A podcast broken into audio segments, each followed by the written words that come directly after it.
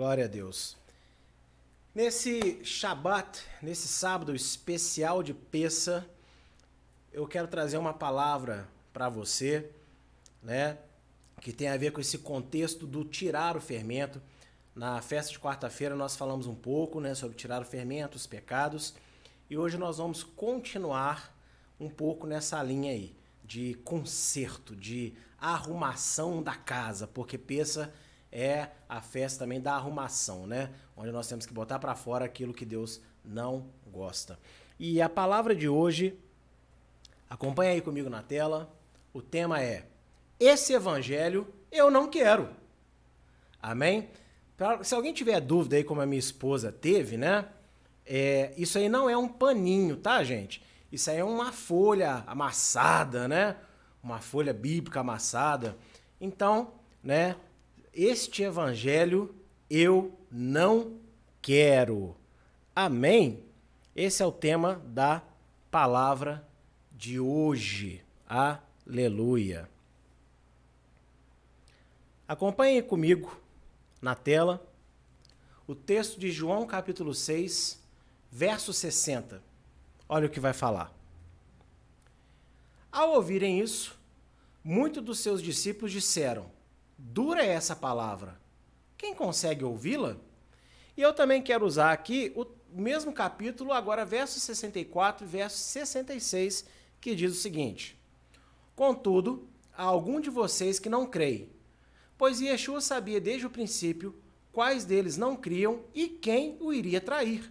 E prosseguiu: É por isso que eu lhes disse que ninguém pode vir a mim, a não ser que isto lhe seja dado pelo Pai. Daquela hora em diante, muitos dos seus discípulos voltaram atrás e deixaram de segui-lo. É, contextualizando aí esse texto que, lê, que eu li com vocês, é, o povo estava atrás do Senhor, ele já tinha feito duas multiplicações de pão e peixe, né? Quando as multidões se reuniam para ouvir os seus ensinamentos. E ele começou a perceber que o povo estava tá indo atrás dele só por causa da comida. Não todos, mas a grande maioria.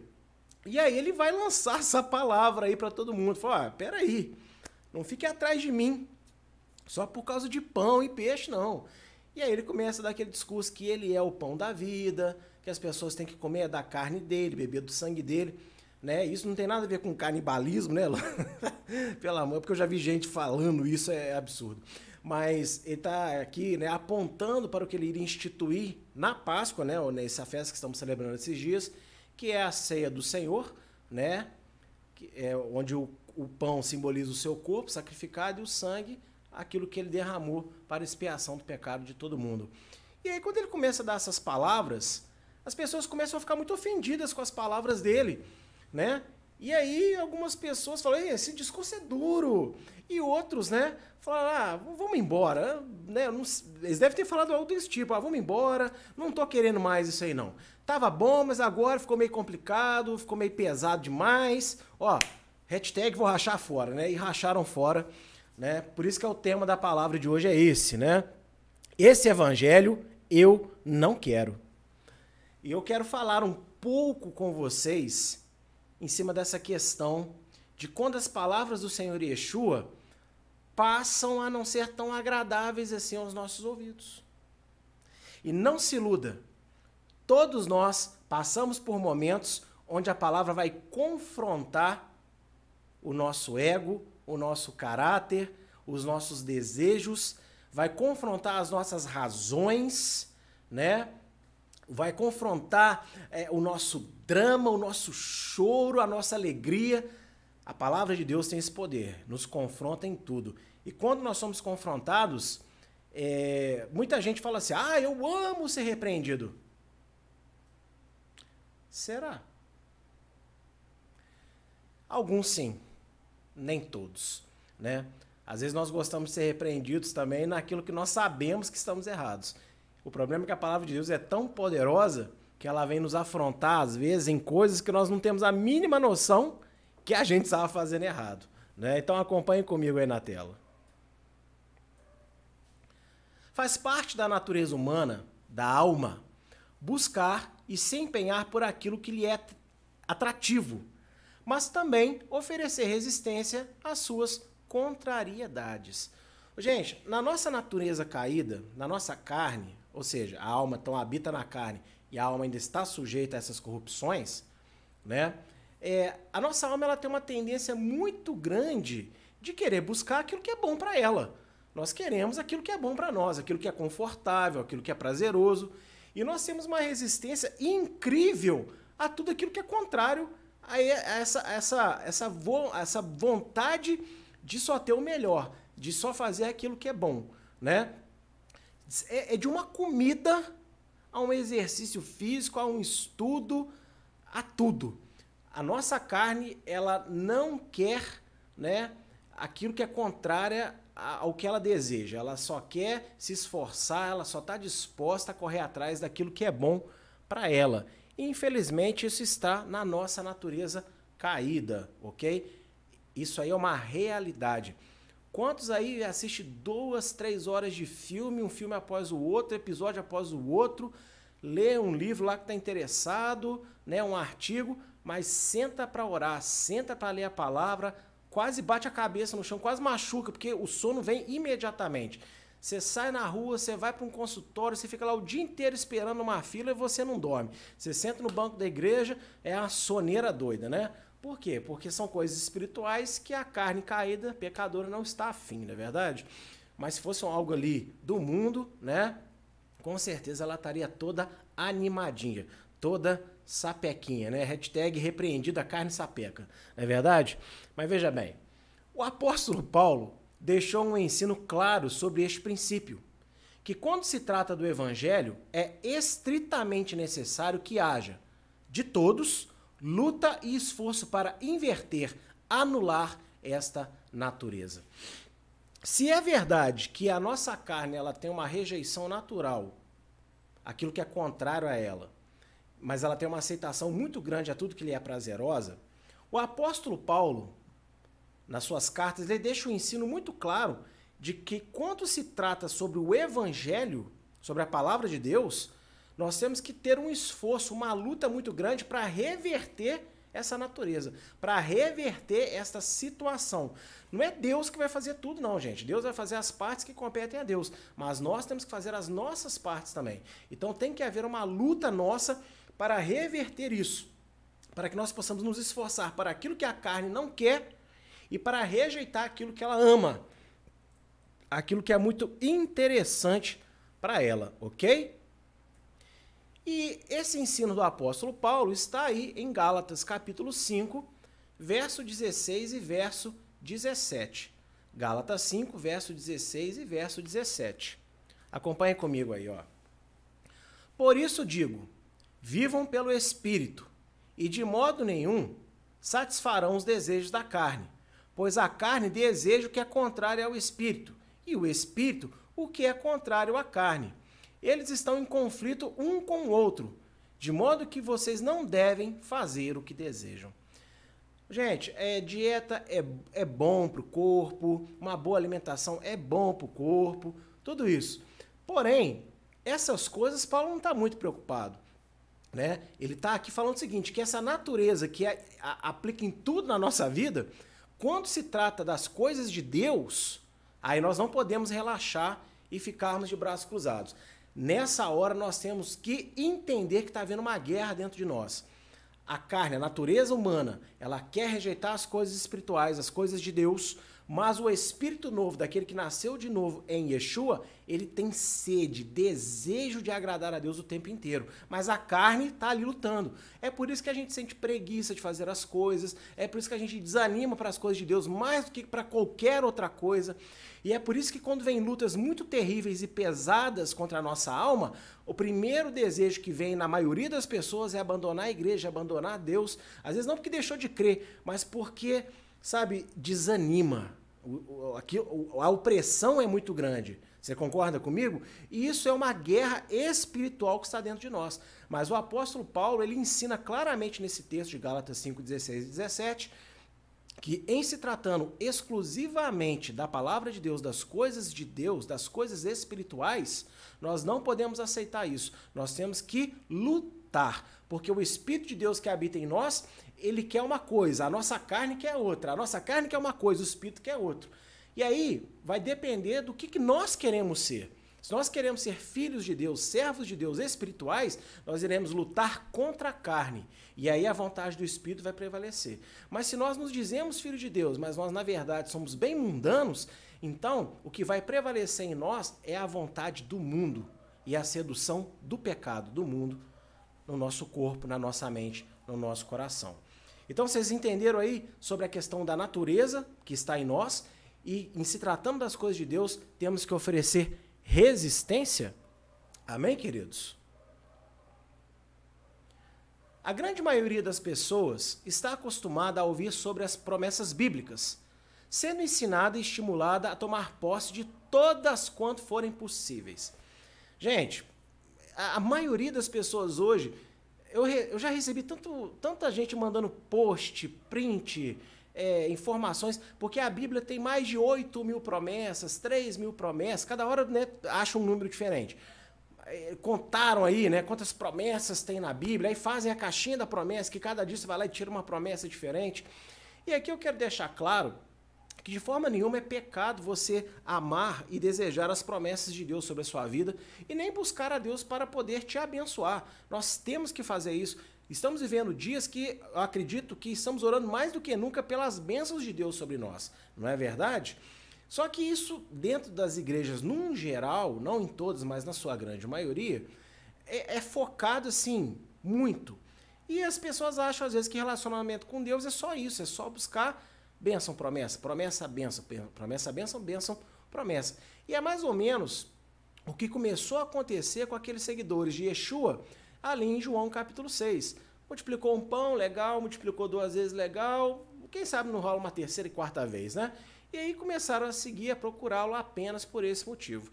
E quando começam a procurar o Senhor apenas por esse, por esse motivo, ele não gosta muito. E aí ele vai relembrar as pessoas de outros detalhes também muito interessantes do Evangelho.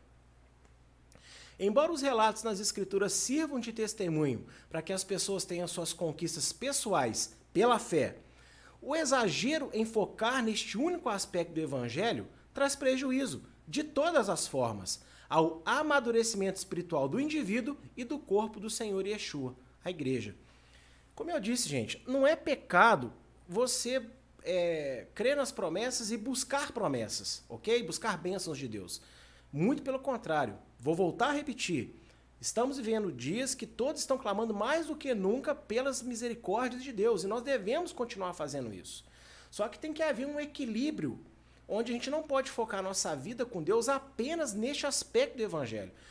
Aí nós encontramos também outro, um outro lado do cristianismo, da fé, que parece que também é, desejar as bênçãos de Deus é pecado, é errado. Não é bem por aí, ok? Nós podemos buscar, devemos crer, só que deve haver equilíbrio. Nós não podemos só buscar este aspecto. O evangelho não é só ganhar de Deus coisas para essa vida. Não é só ganhar prosperidade, saúde, curas e milagres. Isso também faz parte do evangelho. Então, volto a repetir, não é errado crer e buscar. Se você está precisando de um milagre, ok? Clame a Deus, Senhor, o meu milagre, a minha cura, a minha bênção, o meu sustento, enfim, aquilo que você estiver aí realmente buscando no Senhor, continue insistindo, continue orando, estou te incentivando. Mas vida com Deus não é só isso. E quando há um foco exagerado apenas neste aspecto do evangelho, ignora-se os outros, e aí vai haver o quê? Preju é, vai haver prejuízo para o amadurecimento da fé do indivíduo e da igreja como um todo. Ah, não, mas negócio de fé não tem nada a ver com negócio de amadurecer fé, não. Eu crio e está crido. Negativo. A Bíblia fala claramente que nós temos que amadurecer a nossa fé em Deus um dia após o outro. E aí eu tenho um texto muito interessante para mostrar isso para vocês, que é Hebreus capítulo 5, verso 12. Hebreus 5, verso 12. Olha só o que vai falar. De fato, Embora a esta altura já devessem ser mestres, vocês precisam de alguém que lhes ensine novamente os princípios elementares da palavra de Deus. Estão precisando de leite e não de alimento sólido.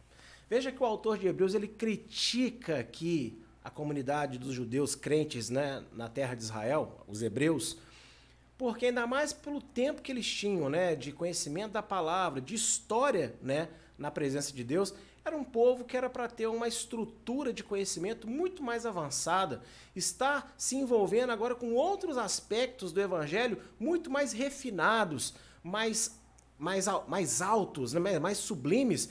E aí o autor fala o seguinte, olha, é, vou ter que mandar alguém aí né, para ensinar para vocês o beabá de novo, porque nem o beabá vocês estão dominando.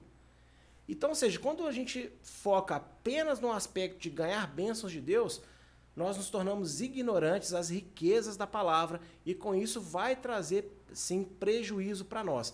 Se Deus tem mais para derramar e nós estamos nos contentando com pouco, esse muito, o se mais que ele tem para derramar vai fazer falta.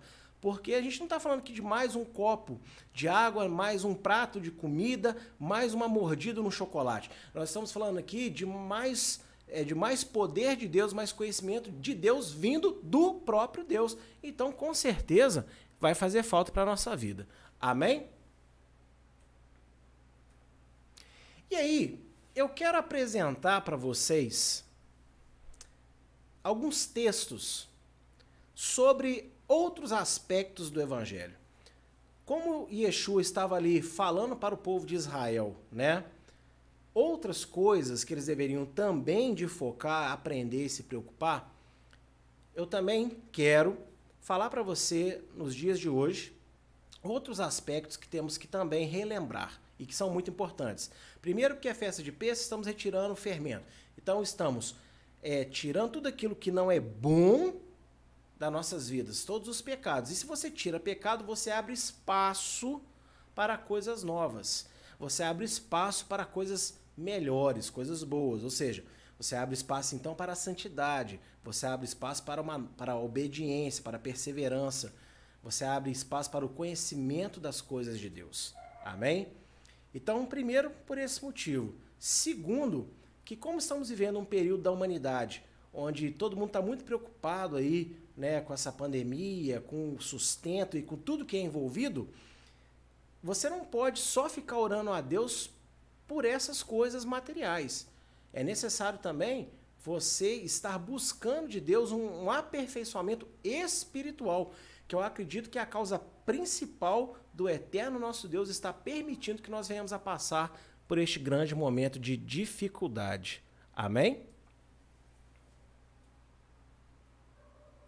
Então, Mateus 19, verso de 9 a 12. Eu lhes digo que todo aquele que se divorciar de sua mulher, exceto por imoralidade sexual, e se casar com outra mulher, estará cometendo adultério. Os discípulos lhe disseram: Se esta é a situação entre o homem e sua mulher, é melhor não casar.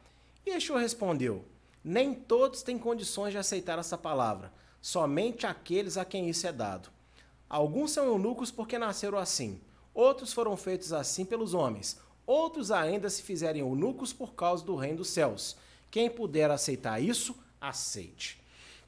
Aqui, é, não estou aqui falando que segundo casamento é pecado, nada disso. Porque o foco aqui do Senhor Yeshua é a questão do divórcio. Na época dele, nessa época que ele, né, que ele ficou aqui na terra vivendo conosco, o divórcio em Israel era muito comum e as pessoas se separavam por causas banais. Ah, não gostei porque é da comida, vou me separar. Ah, porque a mulher implica comigo, vou separar. Ah, porque olhou atravessado para mim, vou separar. Ah, porque não é aquilo que eu queria, vou separar. E não sei se vocês concordam, mas hoje em dia esse espírito também está na nossa sociedade, até pior, né? Está havendo muita separação no meio do povo de Deus.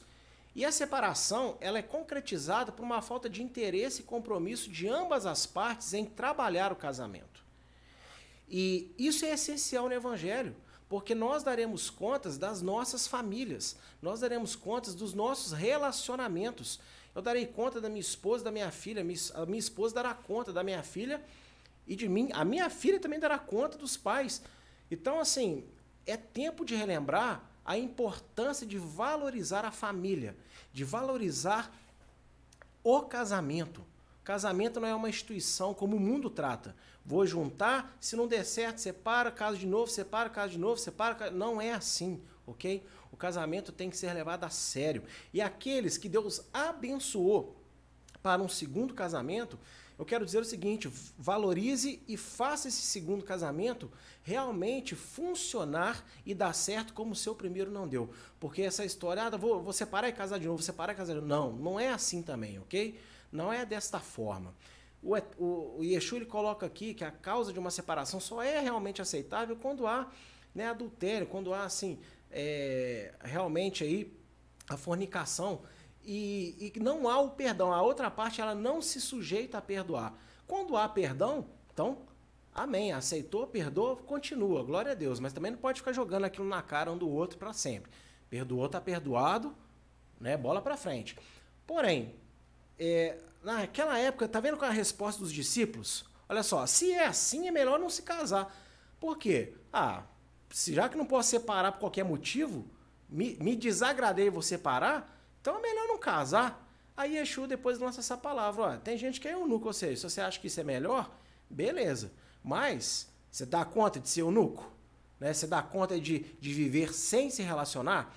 Porque uma vez que você não está casado, não é lícito e não é permitido para você ter relação sexual com ninguém.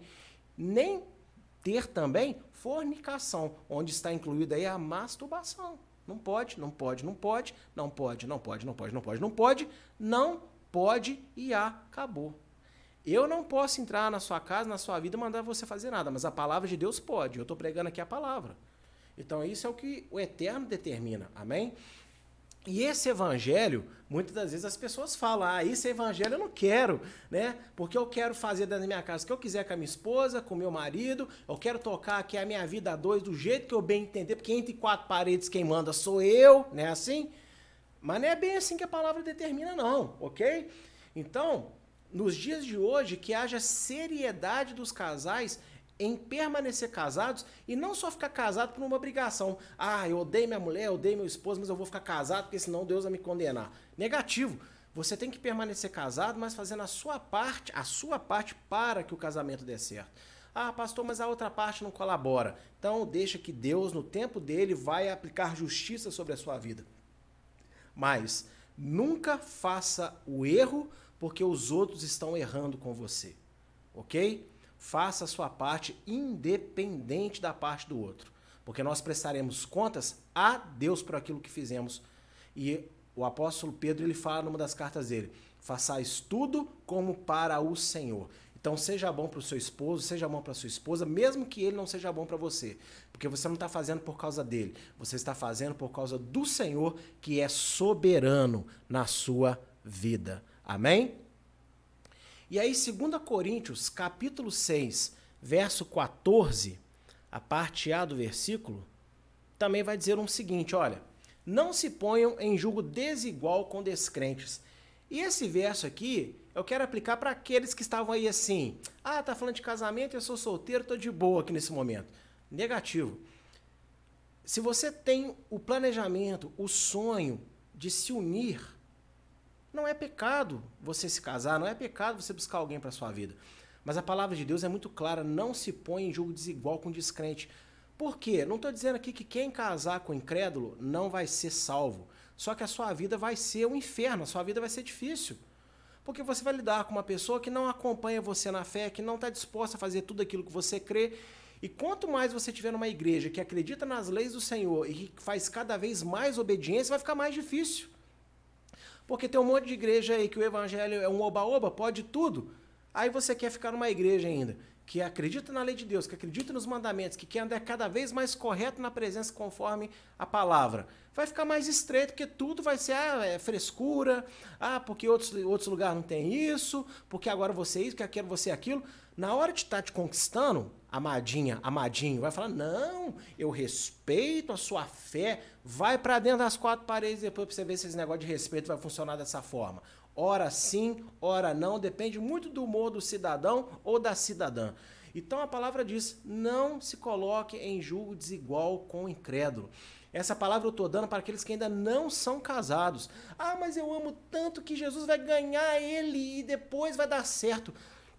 Gente, não, não para com essa bobagem de pegar as palavras da Bíblia e querer dar o seu jeitinho para ela e depois Deus vai consertar a sua burrada. A palavra diz: não se coloque em julgo desigual. A palavra não diz: olha, faz a, a besteira de escolher qualquer pessoa do, de qualquer jeito, crendo em qualquer coisa, que depois, por amor a você, meu querido, minha querida, eu vou mudar esta pessoa. Não estou falando aqui que Deus não vai converter aqueles que são casados com pessoas que não acreditam em Deus. Porque isso é obra de salvação, mas não tem nada a ver com esse negócio de você casar para que Deus o salve. Isso é antibíblico, isso é uma heresia, para não dizer bem explicitamente, ok? Então, você que é solteiro, ah, mas como é que eu vou fazer então? O que está no texto acima. Se faça eunuco pelo reino de Deus. Ah, pastor, não é fácil. Não, não é fácil. Realmente não é fácil. Mas quanto maior a sua necessidade de se manter separado para Deus, então maior também a sua necessidade de estar orando, lendo a palavra, congregando, né, se santificando para Deus. O que deixa muitas vezes as pessoas fracas para resistir é a sua falta de, é, de compromisso com as coisas espirituais. Então a carne está muito forte, o espírito está muito fraco. Ok? Então, por favor, meu amado, você que é casado, valorize o seu casamento. Se você fica batendo de frente um com o outro aí, principalmente se são dois crentes, bota a mão na consciência, chega num acordo, porque são dias terríveis que estamos vivendo e não é hora mais de ter, viver em pé de guerra dentro de casa. Se o seu marido, se a sua esposa não é crente, então ore mais do que nunca, ok? Mas não desanime, creia no Senhor. E você, você que ainda não se casou, mas tem o desejo, Peça a Deus, porque tem muito homem e mulher de Deus por aí. Talvez pode não vir com os olhos azuis que você queria, né? Com os cabelos loiros ou cacheados, pode não ser às vezes, né, aquele maromba, pode ter uma pancinha, mas pode ser um grande homem de Deus. Enfim, né? Não fique olhando o exterior, né? Deixa Deus te mostrar a beleza interior das pessoas. E este evangelho aí muita gente está fugindo dele, viu? Tem muita gente aí que às vezes é até líder de igreja, líder de congregação e tem uma vida, um casamento todo bagunçado, todo destruído, mas quer é, guiar o povo de Deus. Como é que pode uma coisa dessa? Aí tem pessoas aí que casa, descasa, casa, descasa, casa, descasa, casa, descasa. E ô oh, glória, não tem nada de glória nisso. O nome do Senhor está sendo envergonhado. E isto aí é evangelho, ok? Este fermento tem que sair. E aí, Espero que você não faça como as pessoas de João 6, né? Ah, palavra dura, difícil, eu vou fugir. Fica seu encargo. Mas essa palavra está sendo dada porque Deus te ama, amém? E quer que a sua vida ande nos caminhos do Senhor. Mateus 19, de 21 a 24. Eu estou vendo algumas pessoas aí perguntando é, sobre a transmissão. Mas me parece que tá tudo bem, ok? Tá andando aí bem mesmo. Yeshua respondeu: Se você quer ser perfeito, vá, venda os seus bens e dê o dinheiro aos pobres, e você terá um tesouro no céu. Depois vem e siga-me. Ouvindo isso, o jovem afastou-se triste, porque tinha muitas riquezas. Então Yeshua disse aos discípulos: Digo-lhes a verdade Dificilmente um rico entrará no reino dos céus. E lhes digo ainda: é mais fácil passar um camelo pelo fundo de uma agulha do que um rico entrar no reino de Deus. Ô, gente, essa aqui é uma palavra que não tem que ficar inventando muita aplicação. Esse texto aqui é muito claro, fala daquela passagem do jovem rico, e ele era apegado a dinheiro, ele era apegado às suas próprias riquezas materiais, bufunfa, money mesmo. Money, money, money, money, money. Pois é, dólar. Então, assim, e quando Yeshua manda ele vender tudo e o seguir, ele não consegue fazer isso. E aí, olha só como é que, que diz ali, né? Termina dizendo: olha, é, ouvindo isso, o jovem afastou-se triste.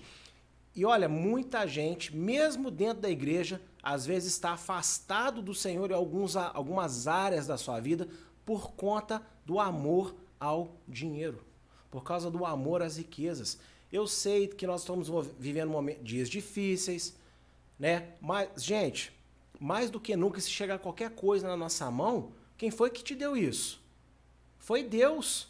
Porque quanta gente está sem receber, quanta gente está aí sem saber como é que vai ser. Então, aquilo que chega nas nossas mãos, mais do que nunca, você glorifica o Senhor. E glorificar o Senhor, você sabe muito bem o que isso significa.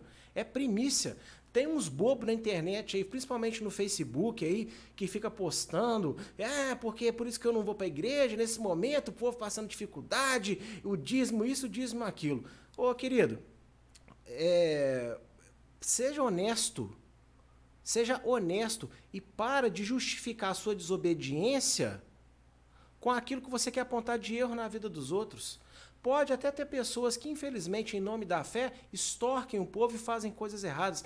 Mas a fidelidade a Deus, agora, mais do que nunca, ela tem que ser vista. Lembre-se da viúva pobre. Quando Yeshua fala, ela está dando tudo que ela tem. Aqueles ali estão dando o que sobra. Então é nesse momento que Deus quer ver que você crê que é Ele que te sustenta, viu? Não se iluda, não, querido, querida. Mas, olha só, o Senhor Yeshua aqui, ele diz tão claramente né, que dificilmente os ricos vão entrar no reino de Deus. Por quê?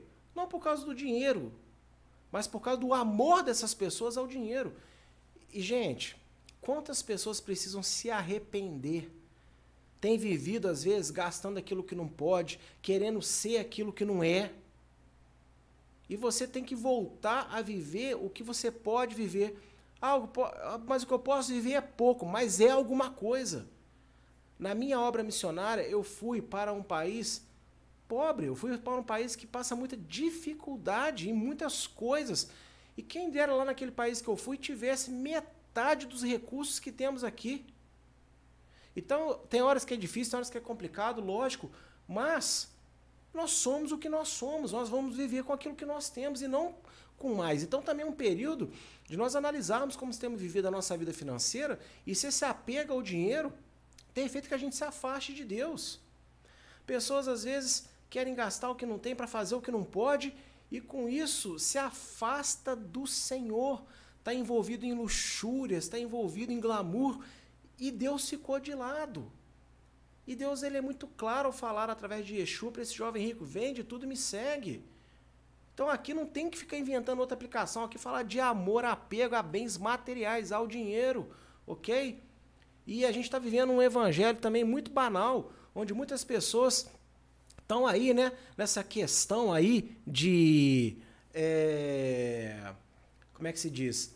É, prospera, você tem que prosperar. Se você não prosperar, você é, não vai é, isso quer dizer que Deus não está na sua vida, se você não enriquecer. É, amados, é o oposto. É o oposto. Tem princípios do evangelho que são o oposto de você enriquecer. É você não se preocupar com riqueza. Porque a verdadeira riqueza é muito mais do que dinheiro, veste bonita, um cabelo bem arrumado, esse tipo de coisa.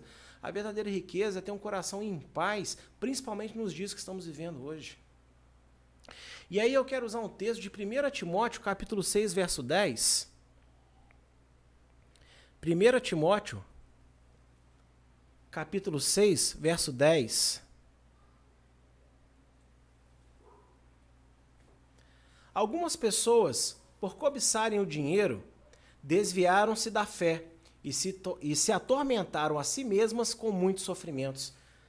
Gente, essa que é a verdade. Quando estamos apegados a bens materiais, a dinheiro, nós mesmos causamos os tormentos da nossa vida. Porque em vez de nós estarmos mais próximos ao Senhor, a gente se afasta, porque a gente começa a se envolver com tudo aquilo que o dinheiro pode comprar, pode proporcionar. E a gente é feliz naquele momento ali. Mas basta começar a faltar o dinheiro que a felicidade vai toda embora. Ok? Então a cobiça ao dinheiro desvia da fé, porque o amor ao dinheiro é a raiz de todo mal.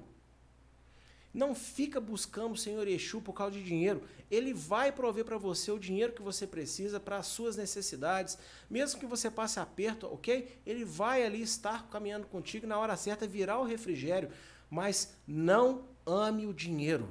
Não ame as coisas desse mundo.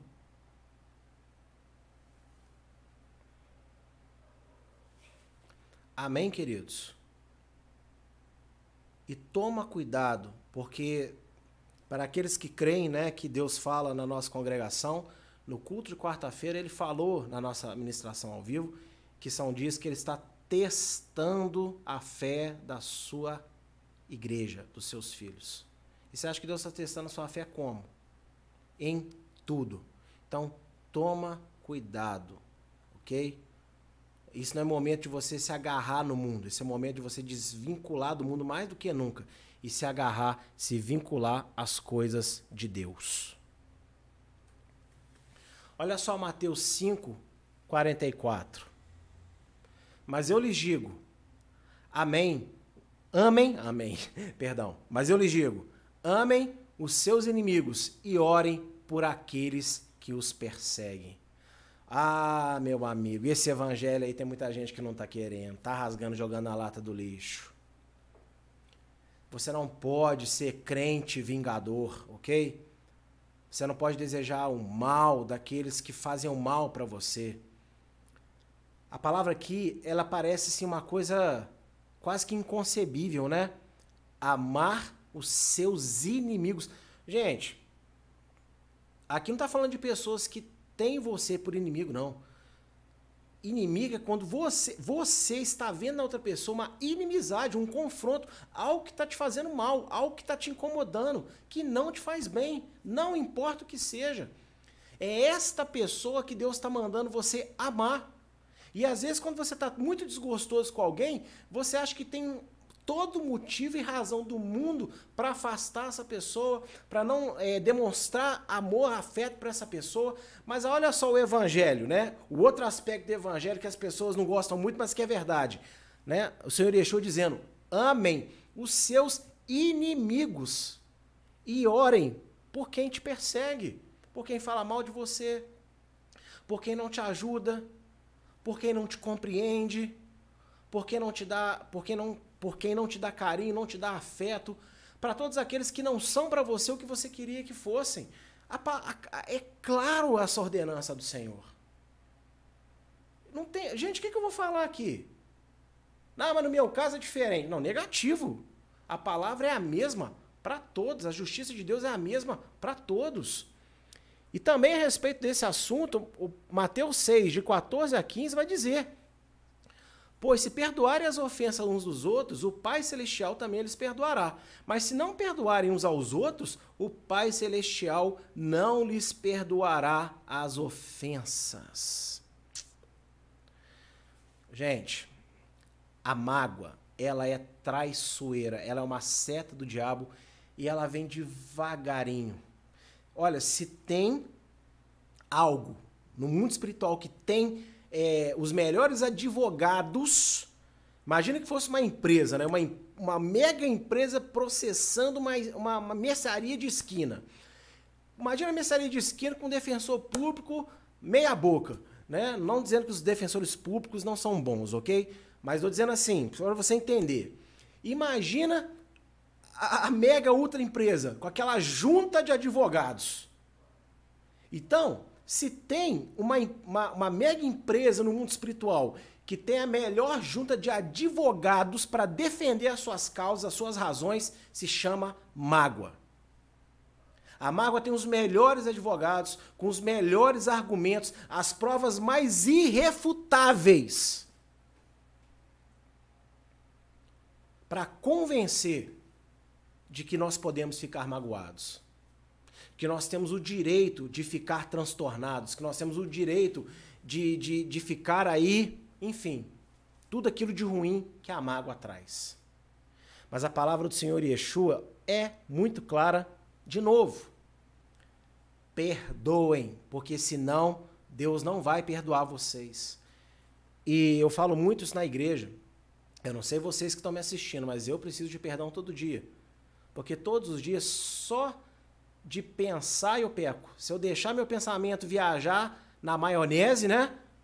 Oh, essa maionese vai misturar um monte de coisa que não devia. Que o sabor não vai ser muito agradável a Deus. Então, não tem churumelas. Você tem que perdoar. E olha só, o verso acima que eu coloquei de Mateus 5, né? Você tem que perdoar os seus inimigos. Mais do que os seus amigos. E, gente, a inimizade ela pode acontecer em vários níveis. E, e, a, e a pior inimizade é quanto maior o grau de intimidade, quanto maior o grau de confiança, de expectativa. É aí que Satanás trabalha para destruir a nossa vida e a nossa salvação. Uma mágoa de uma pessoa que eu não conheço muito é ruim, mas eu me esqueço rápido. Agora, de uma pessoa que eu espero muito, que está mais próxima de mim, essa é a mágoa que dói, que machuca, que deixa uma cicatriz profunda. Mas é essa que eu tenho que me preocupar e é essa que eu tenho que trabalhar perdão. Porque se eu não perdoar, eu não serei perdoado. E se eu não for perdoado, como é que eu vou ser salvo? Significa dizer também que se eu não abro mão da minha mágoa, do meu ressentimento, significa dizer então que eu estou abrindo mão da salvação que Yeshua está me oferecendo. Porque eu não quero ser perdoado. E para ser perdoado tem uma condição, você tem que perdoar. Às vezes as pessoas falam, ah, a graça é de graça, né? Mas as pessoas não entendem muito essa expressão. A graça é de graça no sentido de que a obra que proporciona a graça, ninguém teve que fazer nada. E Yeshua fez sozinho, né, na cruz. Mas para você receber essa graça, você tem que estar no mínimo então disposto a perdoar. E isso é algo muito sério. Isso é um algo muito, muito complicado. Tem que haver perdão, ok? ok? E olha só o que diz em Romanos, verso 17 verso 18. Para completar essa página aí de, de, um, de um outro lado do evangelho não muito falado às vezes. Não retribuam a ninguém mal por mal. Procurem fazer o que é correto aos olhos de todos.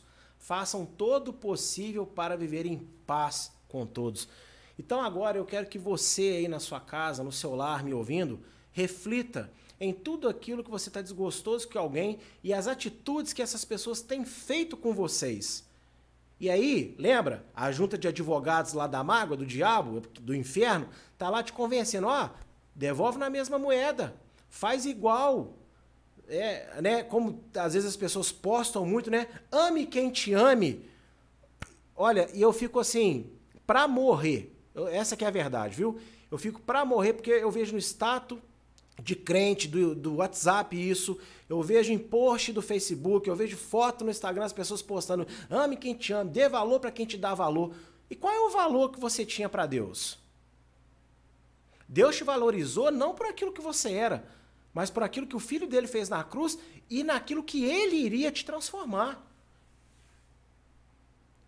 Então, assim, Pense em tudo que você está desgostoso com cada pessoa na sua vida e aí você está devolvendo aquilo que você recebeu. Se você recebeu não foi bom, é mal, então você não pode tratar a pessoa igual. Você não pode devolver na mesma moeda, porque isso vai ser ruim para você. Agora eu quero que você seja bem egoísta e pense em você. Salvação, meu amigo, é individual. Ser cheio do Espírito Santo é uma busca individual. Ter intimidade com Deus é uma busca individual. E isso tudo que eu estou falando vai atrapalhar esses seus desejos sinceros. A mágoa não pode existir. Eu sei que não é fácil. Eu sei que nós vamos às vezes atravessar dias em que a gente vai ter uma grande luta. Mas se está escrito na palavra, está escrito. Como o pastor Diogo pregou uma vez dentro da igreja, né? Deus não tem que fazer descer no meu coração, porque eu já entendi. Então agora cabe a mim decidir se eu vou deixar essas palavras terem poder sobre a minha vida. E eu te garanto, te garanto, pela experiência que Deus tem me dado como pastor ao decorrer desses anos, que quando você libera o perdão, quando você pede o perdão, que né, às vezes você é o ofensor, gente, o peso que sai, parece que o mundo volta a ficar colorido. Relacionamentos são restabelecidos, amizades improváveis são fortalecidas. E esse é o poder de Deus. Ele morreu numa cruz para nos salvar, para nos dar perdão. Então, nós temos que pegar a nossa cruz e seguir o nosso mestre. Nós temos que perdoar as pessoas. Ok? Não há muita escolha, não há muito o que falar nessa hora.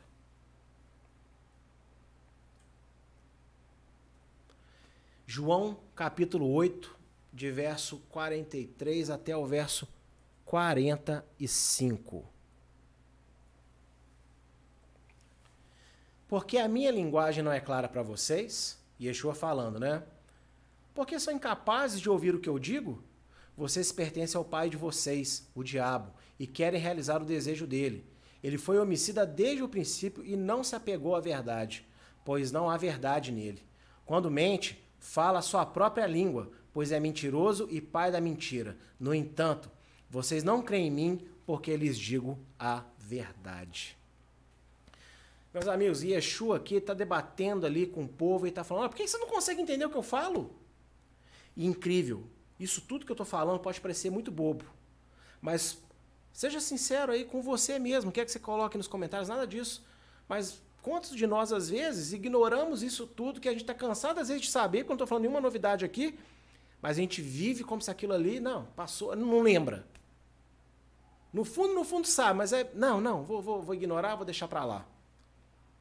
Por quê? Quando nós estamos apegados a mentiras, nós estamos apegados então ao diabo. E por estar apegado ao diabo, a nossa mente ela se fecha para a palavra de Deus. Ela se, o nosso coração se tranca para o toque do Espírito Santo. Isso é muito perigoso. E uma das principais causas disso é a mentira. Quando mais mentiroso for a pessoa, mais difícil vai ser da palavra entrar dentro dela, dela ser convencida por aquilo. Ela vai estar sempre ali com algum argumento, vai estar sempre ali, sabe, justificando a si mesmo. E por que que vem isso tudo? Por que vem esse fortalecimento do mal na mente, nos pensamentos? Porque a pessoa é mentirosa. Nós não podemos ser mentirosos. Porque a mentira não é de Deus. Ok? A mentira não é de Deus. Nós temos que ser verdadeiros conosco em primeiro lugar e com Deus. E também com uns com os outros. Se nós somos mentirosos, e gente, como tem crente mentiroso? Assim, eu não estou falando daquela mentira de uma falcatrua de um milhão de dólares numa grande empresa, não, sabe? Eu estou falando de mentirinha besta. Você ligou? Ah, liguei. Olha para o celular da pessoa, o grilo. Nem pegou no telefone, ligou. Ligou nada falou nada, pensou nada, orou nada. Mas fala que fez. E essas mentirinhas que parecem pequenas, elas vão somando com as outras pequenininhas também e vira aquele bolão de neve. E aí o que acontece com a mente? Não ouve a voz de Deus, não ouve Yeshua, porque é o que ele está falando aqui no texto. Por que, que vocês não conseguem ouvir, entender a minha linguagem? E quantas vezes nós estamos ouvindo a palavra, mas a gente não tem força para botar aquilo em prática. A gente está ouvindo a palavra, mas aqui parece que está descendo uma ferpa né, na, na, pela nossa garganta, que entala aqui, a gente não deixa descer. Por quê, gente? Porque há mentira nas vidas das pessoas. Então tem que retirar a mentira. Os filhos de Deus não podem ser mentirosos. Não podem. Nem para coisinha mais boba que pode parecer. Não pode. Deus ele honra a verdade, não a mentira. E Efésios 4, 25, olha só o que vai falar. Portanto, cada um de vocês deve abandonar a mentira e falar a verdade a seu próximo, pois todos somos membros de um mesmo corpo. Você entende o, o, mistério aqui desse verso? Se eu minto, eu faço parte de um corpo, eu não estou sozinho no corpo. Vamos supor que eu sou o dedinho, né? Se o dedinho é mentiroso, ele vai afetar o dedão lá do outro lado, porque está todo mundo no mesmo corpo. Esse DNA mentiroso vai atravessar pá, e vai chegar lá. Então a mentirinha minha, sua, dos nossos irmãos, afeta o corpo inteiro no mundo. Não é o corpo ali a rua, não, o corpo do Senhor no mundo, porque todas as igrejas em nome do Senhor são corpo do Senhor. Então nós devemos ab abandonar. Olha só. Paulo está dizendo assim, porque você vai fazer uma oração do reteté maluco doido, lá, lá, lá, lá, lá, e Deus vai mandar um cabum do, do, do alto, né, e vai te atingir aí, e você vai, pum, agora eu sou o Senhor verdade. Negativo, amigo. Nós temos que abandonar a mentira. Eu, você, Temos que pegar a mentira e falar: sai daqui, capeta do inferno. Porque se é o pai da mentira, é o diabo, quer dizer que quando estamos muito mentirosos, tem um capetinho ali que está meio confortável demais na nossa vida. E temos que expulsar, como diz a Sandrinha, botar para fora esse pecadinho, essa mentirinha, esse diabinho de estimação. Ai, misericórdia, pastor, eu sou blindado pelo sangue de Yeshua. Eu já te falei para você parar de acreditar nessa bobagem, porque isso não é bíblico. Você é blindado no sangue de Yeshua, o quê? Blindado. Para os outros acharem que esse negócio de, ah, é porque eu orei sou crente, estou blindado, é que não vigia essas coisas e aí essas coisas ficam lá atormentando a vida da pessoa. Ok? Se lave, se lave, no nome do Senhor. É dias de peça, bote esse fermento para fora. Conclusão. Os dias são de conserto na igreja, no corpo do Senhor Yeshua.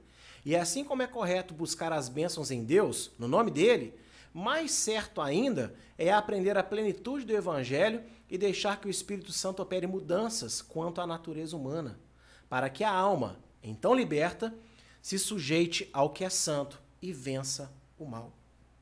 Gente, estamos vivendo dias de peça, dias de conserto. E não só por causa de peça, mas isso tudo que a humanidade está atravessando é, é tempo de reflexão. E nós temos que botar para fora das nossas vidas aquilo que não agrada a Deus. Não está certo nós ficarmos envolvidos com as coisas que Deus não gosta. E aí nós temos que cuidar melhor do nosso casamento. As pessoas que são solteiras têm que escolher melhor aí com quem vão se relacionar né? Você não pode ser apegado a dinheiro, ser apegado à riqueza. Você tem que se manter fiel a Deus, principalmente nesses dias. Não pode ficar se envolvendo com o mundo ao ponto de abandonar o Senhor. Você tem que perdoar, você tem que amar os seus inimigos e acabou, é ordenança de Deus, é uma escolha. Ah, eu não estou sentindo. Faça o que Deus manda com fé e aí o sentimento vai vir depois, ok? E nós temos que parar de ser mentirosos. Porque quanto mais somos mentirosos, mais dificuldade, né? Eu vou usar uma expressão aqui que eu creio que o Espírito Santo falou ao meu ouvido aqui, mais interferência vai ter, ó, nesse canal aqui de recebimento da palavra de Deus. Vai bater uma interferência aqui, vai ser tudo chiado.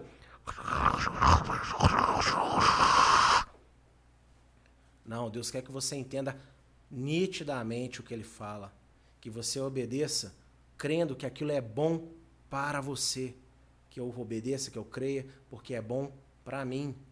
Temos que vencer essa natureza que ama as coisas do mundo e rejeita as coisas de Deus. Porque só assim nós seremos libertos de verdade. E aí a gente vai poder se sujeitar à santidade e vencer o mal. Hashtag vamos vencer o mal em nome de Yeshua. E aí, para terminar, eu quero colocar Apocalipse, capítulo 13, verso 19 aí na tela para vocês. Apocalipse, capítulo 3, verso 19. Olha só o que diz: Repreendo e disciplino aqueles que eu amo, por isso, seja diligente e arrependa-se. Não vamos fazer como as pessoas ali de João capítulo 6 que no final da repreensão do Senhor, todas foram embora porque as palavras eram duras, não queriam mais andar com ele. Não vamos fazer como o jovem rico. Vamos ouvir essas palavras e deixar o nosso coração aberto para o toque do Espírito de Deus. Porque ele quer sim nos ajudar, ele quer sim fortalecer as nossas atitudes de mudança. E é esse é o meu desejo para você nesse Shabat especial de Peça que o Eterno possa tocar na sua vida e que todos nós possamos receber do alto a verdadeira purificação e a verdadeira bênção, que é uma mudança de vida, uma mudança de personalidade para a glória de Deus. Continue clamando as vitórias e as bênçãos de Deus. Em nome de Yeshua, quero profetizar pela minha fé que você receba nesses dias bênçãos, provisões de Deus conforme você tem orado. Mas receba também os outros aspectos do Evangelho. Amém, queridos?